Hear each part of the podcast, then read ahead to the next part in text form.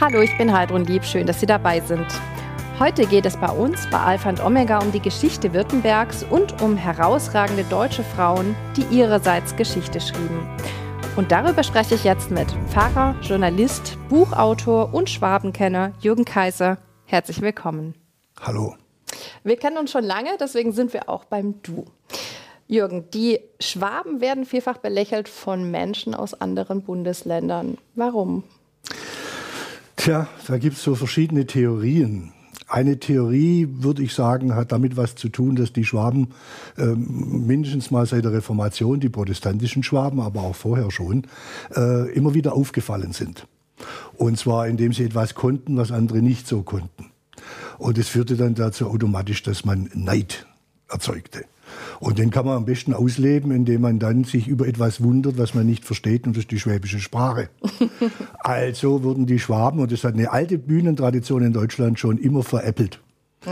Und äh, der Clou war für mich, die Schwaben waren im Heiligen Römischen Reich deutscher Nation so mutig als Kämpfer, auch so verschrien als Kämpfer, dass sie die Reichssturmfahne aufbewahren durfte, wenn zufällig mal Frieden war, nämlich in Markgröningen. Und als Reaktion dagegen hat dann der Meistersänger Hans Sachs 1546 das Spottlied geschrieben über die sieben Schwaben, die ausziehen, ein Ungeheuer zu erobern. Das war ein kleines Häschen.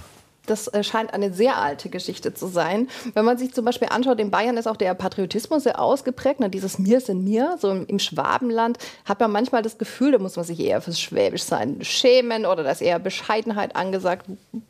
Ist das auch alles in diesem Kontext zu sehen oder woran liegt es? Also es ist, es ist in diesem Kontext zu sehen, wobei man sagen muss, diese Bescheidenheit hat was zu tun mit dem protestantischen Schwaben. Also das alte Württemberg, die Grafschaft Württemberg und dann vor allen Dingen das Herzogtum Württemberg. Ähm, wenn man also so dieses, auch diese Klischees von Schwaben hat, dann denkt man an Stuttgart drumherum, Remstal, also Altwürttemberg. Äh, schon die katholischen Oberschwaben oder die Vorderösterreicher, das beginnt schon hinter Tübingen, ne, Rottenburg, äh, die ticken anders. Das hat natürlich unter anderem mit der Konfession zu tun und wie die im täglichen Leben umgesetzt wurde. Und es war im evangelischen Württemberg so radikal, dass wir den Spitznamen bekamen, das lutherische Spanien zu sein. Und mit Spanien war jetzt nicht die Feste auf Mallorca gemeint, sondern die Inquisition. Und wenn man auf die heutige Zeit mal äh, hinblickt, sind Schwaben unterschätzt? Würde ich nach wie vor natürlich so sagen. Und äh, ich muss gestehen, in, da, da, wo ich überall in Deutschland unterwegs war, habe ich auch ganz bewusst damit gespielt, mich bewusst unterschätzen zu lassen. Die Schwaben nennen das Hählinge. Heißt nicht nur heimlich, sondern auch geheimnisvoll, ist also eine Mischung. Und äh, ich habe dann immer gewartet, bis dann irgendwann mal es notwendig war, die Trümpfe auf den Tisch zu legen. Und ich hatte dann immer welche. Zum Beispiel? Naja, ich hatte viel zu tun mit äh, in, in, Berlin mit äh, Produktionsfirmen, mit Filmen und äh, Filmfirmen etc. Und äh, war dann halt im Kontext mit der anderen Mitgesellschafter, die aus allen äh, Landeskirchen äh, Deutschlands kamen. Und da waren schon auch ganz, ganz, ganz wichtige Persönlichkeiten dabei. Und wenn du es nicht gemerkt hast, haben sie es dir rechtzeitig gesagt. Und da tat es dann immer gut, als Schwabe unterschätzt zu werden und mhm. im entscheidenden Moment die Stiche zu machen. Mhm. Wer, ähm, bleiben Schwaben eigentlich gerne unter sich oder ist es ein Mythos? Es ist eigentlich ein Mythos aber auch nicht ganz falsch. Wobei man das unter sich so äh, sagen muss, dass die Schwaben gern für sich sind. Denn in dem Moment, wo ich äh, jemand anders begegne, öffne ich mich ja. Und das möchte ein Schwabe erst einmal nicht. Weil er nicht weiß, wie der andere tickt. Das muss er erst mal rausbekommen. Deshalb hält er Abstand. Und äh, dann sagt er lieber nichts. Und äh, ich denke mal, Sach ist so ein Ergebnis äh, in der schwäbischen Sprache. Oder äh, nicht geschompfen ist äh, gelobt genug. Also diese Sprüche kommen, kommen aus diesem Punkt, wo ich sage, ich bleibe für mich. Ich schaue erstmal, was der andere so tut und ob es überhaupt wert ist und dann kann man ja sehen. Und das äh, gibt dieses, dieses Image der Schwaben dann mhm. ab. Du hast sieben Bücher mittlerweile schon über die Schwaben geschrieben. Welcher Schwabe hat dich denn am meisten beeindruckt? Das sind, waren eigentlich so ganz unterschiedliche. Das war zum Beispiel so der Wilhelm Maybach, der als Waisenjunge zu Gustav Werner nach Reutlingen kam, der sein Genie entdeckte und dann mit persönlichem Geld ihn förderte und ihn seinem Werkstattleiter, das war Gottlieb Daimler, vorstellte. Und der hat es auch dieses Genie erkannt und es gab dann zwischen den beiden so eine Vater-Sohn-Beziehung. Wenn der Gottlieb Daimler rausflog, übrigens damals auch bei der Daimler-Gesellschaft, ne, dann folgte ihm Maybach relativ äh, kurz später, der flog nämlich auch raus. Ähm, und dann gründete Gottlieb Daimler wieder was anderes und Maybach folgte ihm. Also so eine mhm. Vater-Sohn-Geschichte. Und, und wie, wie dieser Junge, der eigentlich keine Chance hatte, sein Vater hat sich umgebracht, die Mutter war ganz früh gestorben, er war ein Waisenkind, saß auf der Straße. Äh, und dann äh, Erstens wurde aus ihm was gemacht, das ist was gut Schwäbisches, andere fördern, aber er selber hat nie aufgegeben. Also dieser schwäbische Grundsatz, äh, hinfallen kann jeder, aufstehen ist die Kunst. Und das ist schon was Schwäbisches und das imponiert mir. Hm. Bei all deinen Recherchen über die Schwaben bist du ja auch auf faszinierende Frauen gestoßen, die nicht unbedingt schwäbisch waren, aber eben Deutsche. Was hat dich an diesen Frauen so fasziniert? Warum hast du die für dich immer mitnotiert, mit aufgeschrieben? Ähm ich war immer auf der Suche nach Knitzen Schwaben, also ein bisschen äh, hier äh, schlitzohrige Schwaben, die nur im Ausland was wurden und hatte dann Schwierigkeiten, einfach Schwäbinnen zu finden, weil es überhaupt wenig Frauen gab, von denen was bekannt war. Und dann sind mir immer wieder Frauen aufgefallen und habe ich gedacht, die notiere ich mir das waren immer Frauen, die nicht ins Schema passten, sich nicht unterkriegen lassen, sich äh, äh, eine tolle Idee hatten und unbedingt diese Idee durchsetzen wollten. Auch wenn sie gescheitert sind, ja, sie ragten raus und das hat mir imponiert. Mhm. Du hast ein Buch geschrieben, das heißt Zwischen Glut und Brot, Frauen, die Geschichte schrieben. Zum einen, wie kamst du denn auf den Titel Zwischen Glut und Brot? Das war die Entdeckung, wo waren in früheren Zeiten Frauen unter sich.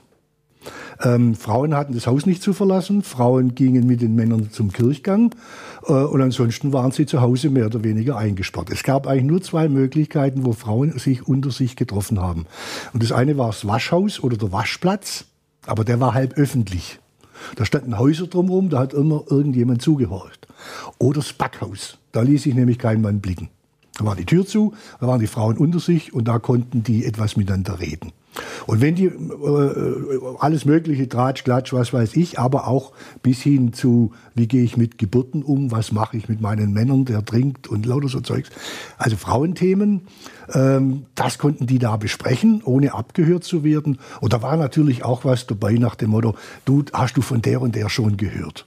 Und dieses Denkmodell habe ich aufgenommen mit meinen Backhausgeschichten und berichte sozusagen aus Gesprächen im Backhaus dann über so ganz besondere Frauen. Mhm. Du hast das auch im realen Leben schon selbst erlebt, wie es so abgeht in so einem Backhaus. wie war das dort? Also ich habe zwei Backhäuser in meiner Geschichte. Das eine war, äh, als ich äh, junger Vikar war in einem ganz kleinen Dorf war neben dem Pfarrhaus ein Backhaus. Das war jeden Freitag in Betrieb. Ich hatte freitags äh, Praktikum in der Schule, in der Grundschule, fuhr dann so gegen 12 Uhr, 12.30 Uhr zurück und parkte dann immer. Und die Frauen haben mich dann immer reingeholt und da gab es was zu essen. Die konnten mit meinem Titel Vikar, also Pfarrer in Ausbildung, nichts anfangen. Also war ich der Pfarrer. Ne? Und äh, ich muss sagen, ich fühlte mich da wohl. Ich habe was zu essen bekommen. Ähm, anschließend habe ich noch ein Brot unterm Arm gehabt und bin mit dem noch heimgelaufen.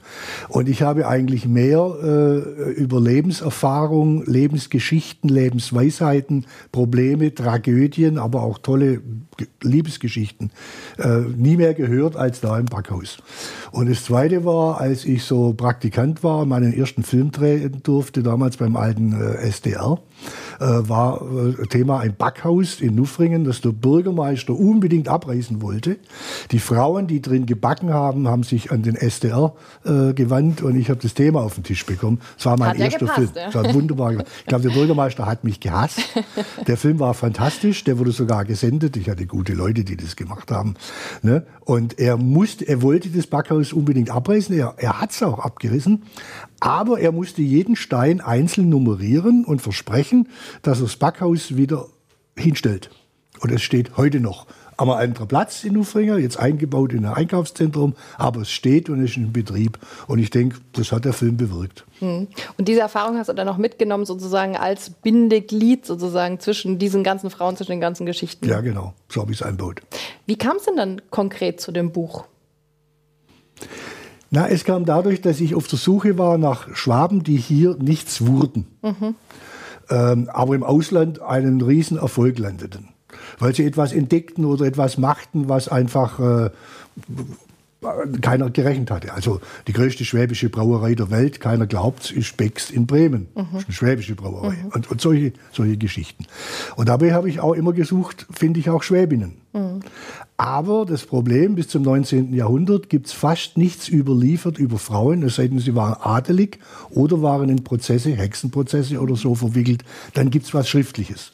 In den Familien kamen die in der Regel nicht zum Schreiben, weil sie keine Zeit hatten. Und wenn sie etwas geschrieben haben, wurde es anschließend nach ihrem Tod weggeschmissen.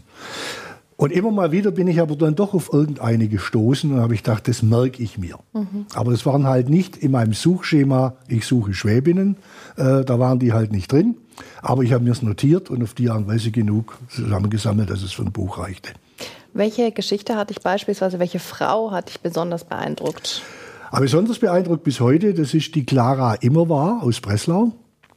Das war eine Jüdin, die allerdings äh, sehr weltlich wohnte, also äh, lebte. Ihr Vater war dort Arzt am, am, äh, am, im Krankenhaus und die eigentlich gar nicht zur Gemeinde gehörte. Die waren also überhaupt nicht religiös, aber das spielte bereits im Kaiserreich keine Rolle mehr, weil bereits da gab es ja Rassismus. Und da war eben Judentum, eine andere Rasse, Antisemitismus gab es da schon. Sie hat es gegen alle Widerstände geschafft, studieren zu dürfen, hat sogar Chemie studiert und sie wurde die erste Doktorandin, die in Deutschland einen Doktor in, also Doktorin in Chemie gebaut hat. Und in der Tanzschule mit 19 Jahren hat sie einen jungen Mann kennengelernt, äh, der war auch Chemiker. Den hat sie sich verliebt und dummerweise sein Heiratsangebot angenommen. Und äh, an dem ist sie letztlich gescheitert, weil das war der Erfinder des Gaskrieges 1915, der erste Gasangriff im Ersten Weltkrieg. Das war sein Verdienst, Fritz Haber. Was hat das mit der Frau gemacht? Also sie hat lange Zeit versucht, ähm, mit ihm äh, überhaupt in dieses chemische Geschäft reinzukommen. Er hat sie herausgedrückt. Ihm war seine eigene Karriere wichtiger. Sie ist verzweifelt an ihm. Es gibt so eine riesige Szene zwischen den beiden, wo es um den Begriff darum geht, was Wissenschaft bedeutet. Sie sagte immer, Wissenschaft hat der Menschheit zu dienen. Und er sagte, der Satz stimmt, aber nur bis Krieg beginnt. Dann hat Wissenschaft dem Nationalismus zu dienen, in dem Fall dem Deutschen Reich. Und äh, als sie dann begriffen hat, was das praktisch heißt, dass der nämlich den Gasangriff gemacht hat, mit Tausenden von Toten in Flandern, in Ypern, Langemark, äh, als sie das begriffen hat, sagte sie, das ist der Tag, an dem die Wissenschaft ihre Unschuld verloren hat. Sie nahm den Dienstrevolver ihres Mannes und hat sich erschossen. Mhm. Da bleibt man erstmal sprachlos zurück. Ja, das hat mich sehr bewegt, bewegt mich bis heute, weil es vieles gibt, was man über die beiden weiß. Der hat ja dann später noch einen Nobelpreis bekommen für Chemie und ähm, musste 33 vor den Nazis fliehen und hat es aber fertiggebracht, in den 20er Jahren noch weiter an Gas zu forschen und äh, war mit Erfinder von Zyklon B. Zyklon mhm. B ist das Gas von Auschwitz. Mhm. Da war er auch beteiligt. Mhm. Ansonsten hast du viele Frauen auch ähm, porträtiert oder Geschichten erzählt, die auch sehr, sehr viel bewegt haben ähm, in der Geschichte. Warum sind die so stark im Hintergrund geblieben? Warum sind die so wenig präsent? Naja, das hat natürlich was zu tun mit der allgemeinen Politik, wo man Frauen hat äh, einerseits nicht groß werden lassen, äh, nicht gefördert hat, äh, gesagt hat, dein Bereich ist äh, Küche, Kinder, Kirche maximal. Ähm, da kamen die nicht dazu. Die hatten dann keinen Weg zur Bildung zu kommen. Also Stuttgart ist ja schon mal aufgefallen durch, durch, durchs Katharinenstift. Das war eines der ersten Gymnasien für Frauen überhaupt in Deutschland. Ne? Und äh, jetzt sprechen wir in der Zeit, da hat mein Großvater gelebt. Also so, so lange ist das noch gar nicht her. Ähm, die, die, die konnten einfach nicht, die durften einfach nicht. Und dann hat sich das, äh, dieses Patriarchat, das hat sich dann einfach äh, ausgelebt. Hm. Dein zweites Buch, das du gerade veröffentlicht hast, heißt Treffpunkt Eiche, 500 Jahre Geschichte Württembergs. Bei dem Wort Geschichte fangen viele Menschen schon an zu gähnen. Ist das ein Fehler? Ja, es ist natürlich ein Fehler. Aber man muss natürlich umgekehrt sagen, so wie wir in Deutschland oft Geschichtsunterricht hatten, 333 bei Isos Keilerei, was hat das mit meinem Leben zu tun? ob Alexander der Große da eine auf die Nuss bekommen hat oder nicht. Ja. Äh, Aufzählen von Jahreszahlen und, und, und. Das war für mich nie Geschichte. Ich hatte einen fantastischen Geschichtslehrer, der uns die Zusammenhänge erklärt hat und das hat mich aufgeschlossen für Geschichte. Und ähm, im Feuerbach, wo ich wohne, gibt es im Feuerbacher Wald eine, eine, eine Gabelung eines Weges, da steht eine alte Eiche. Und äh, das war immer so der Punkt, oder ist bis heute der Punkt, wo ich umdrehe, wenn ich walking gehe, bergauf. Mhm. Keine Luft mehr, an der Eiche reicht's und dann wieder zurück. Und ähm, Dort äh, beginnt ein Waldweg, der heißt Richtstadtallee. Und der ist sogar eingetragen auf Karten. Und ich bin der Sache nachgegangen, warum heißt der so? Weil früher die Verurteilten über diesen Weg in Karren auf die Feuerbacher Heide zum Verbrennen oder auf den Pragsattel zum Galgen geführt wurden. Und dann habe ich mir eines Tages gesagt, was hat die Eiche eigentlich gesehen? Die ist ungefähr 500 Jahre alt. Was hat die in 500 Jahren gesehen? Und dann hatte ich die Idee, wie ich ein Buch schreibe. Ich schreibe darüber, was die Eiche 500 Jahre lang gesehen hat und mache damit württembergische Geschichte, aber in Geschichten, mhm. deutlich und klar. Und äh, das liest sich wie ein Geschichtsbuch, wie ein Geschichtenbuch. Mhm. Und so sollte es auch sein. Und so hoffe ich, doch noch ein paar Menschen für Geschichte interessieren und vielleicht sogar äh, begeistern zu können. Mhm. Das ist natürlich was anderes, ob ich Geschichtszeilen lese, wie du gerade sagst, oder wenn ich ja, sage, auf diesem Weg, wo ich gerade stehe, sind Menschen vorbeigelaufen zum Galgen. Also das ja. ist ja sehr nahbar dann auch. Ja. ja. Ähm, auf 123 Seiten, so lang ist das Buch, passen ja nicht 500 Jahre Geschichte. Nach welchen Kriterien hast du denn die Geschichten ausgesucht? Ich habe die ausgesucht nach äh, großen Dingen, die so geschehen sind, dass sie nicht in, in, Feuerbach geschehen sind, sondern ich Feuerbach als Symbol nehme für Württemberg. Mhm. Was da passiert ist, ist überall passiert. 30-jähriger Krieg. Äh, ich habe einfach so die großen Landmarken genommen, 30-jähriger Krieg, Pfälzer Erb Erbfolgekrieg, können die Menschen auch nichts damit anfangen, aber ich sage immer, Heidelberger Schloss, das kennt jeder. Als das niedergebrannt wurde, das war dieser Krieg. Da waren wir alles voll mit französischer Besatzung. Und ich habe einfach so diese großen äh, Dinge herausgenommen wie 1866, wo wir gegen Preußen verloren haben und fast das Königreich verloren haben. Also so Landmarken. Mhm. Und dann habe ich überlegt, wie kann ich das auf eine menschliche Beziehungsebene runterbringen und wie gehen Menschen in, sind Menschen in der damaligen Zeit damit umgegangen. Und die sind an meiner Eiche. Mhm. Kannst du ein konkretes Beispiel nennen, eine Geschichte, die dich besonders fasziniert hat? Ja, mich hat die Geschichte zum Beispiel äh, fasziniert, äh, wie in Württemberg die allgemeine Schulpflicht eingeführt wurde. Das war 1559. Ähm, das hört sich jetzt wie eine belanglose Zahl an, aber mhm. das war 150 Jahre, bevor es sonst in Deutschland eingeführt wurde. Das heißt, seit 1559 hatten alle kleinen Württembergerinnen und Württemberger die Chance, lesen, rechnen und schreiben zu können und erst 150 Jahre später alle anderen in Deutschland. Wir hatten also einen riesen Bildungsvorsprung. Und den beschreibe ich so, dass ich einen kleinen Jungen, der in seiner Freizeit Sauhirte sein musste aus Feuerbach, mit einem Mädchen aus Weilimdorf, die Grete, die musste nämlich äh, die äh, entsprechenden Hühner äh, hüten unten im Lindenbachtäle, was historisch so war, ähm, zusammenkommen lasse. Und sie fragt ihn, du darfst doch schon in die Schule gehen, ich noch nicht, wie ist denn das in, in der Schule? Und ich weiß natürlich aus historischen Schriften, wie es damals in den ersten Schulen zuging. Und dann lasse ich den beschreiben. Und das ist fast so eine kleine Liebesgeschichte. Und das ist so eine Art, wie ich Geschichte darstelle. Mhm. Ne? Weil er nimmt, äh, sie nimmt ihm das Versprechen ab, wenn sie sich das nächste Mal treffen, zeigt er ihr, wie man an den Fingern zählt. Das will sie unbedingt wissen. Und also sagt, ja, mache ich, aber lass es niemand wissen, bekommt sie sogar einen Kuss. Oh. Ja. Sehr schön. Gibt es noch ein Klingt kitschig, ist es aber nicht. Ja, aber auf diese Ebene ja. versuche ich das halt herunterzubrechen. Ja. Ja. Gibt es auch irgendein geschichtliches Ereignis, das wir eigentlich alle wissen sollten in Württemberg? Naja, ich würde sagen, eins, mit dem, da starte ich auch mit meinem Buch, in dem ich so württembergische Theologiestudenten auf dem Weg sich aufmachen nach Heidelberg. Wir sprechen von 1518 weil dort ein Mönch aus Wittenberg aufgekreuzt ist, um eigentlich Angelegenheiten seines Klosters zu besprechen. Aber der war in ganz Deutschland schon bekannt. Und dann wurde er eingeladen von der Heidelberger Universität, dort äh, einen Vortrag zu halten. Und diese jungen Kerle haben sich eben in Feuerbach getroffen aus verschiedenen Richtungen, sind dann nach, äh, zu dieser Uni hingepilgert, haben den gehört und waren entflammt. Es war Martin Luther, Die Professoren, die dort waren, waren alle dagegen und haben gesagt, so einen Unsinn haben sie noch nie gehört. Und alle jungen Leute waren hell begeistert, die merkten, hier explodiert etwas. Und all diese Typen, die da an meiner Eiche vorbeimarschieren, das waren nachher die Reformatoren aus Württemberg. Die machten uns evangelisch und die prägten uns bis heute. Hm. Du hast es gerade von deiner Eiche gesprochen. Was für Gefühle hast du denn, wenn du dort, also wenn du dort stehst, wirklich davor und dir überlegst, diese Menschen, die du gerade auch beschrieben hast, sind wirklich daran vorbeigelaufen. Die waren da, genau da, wo du gerade also stehst. Also sie könnten. Mhm. Äh, aufgrund vom Weg und alten Weg, das ist ein alter Handelsweg, der vorbeigeht.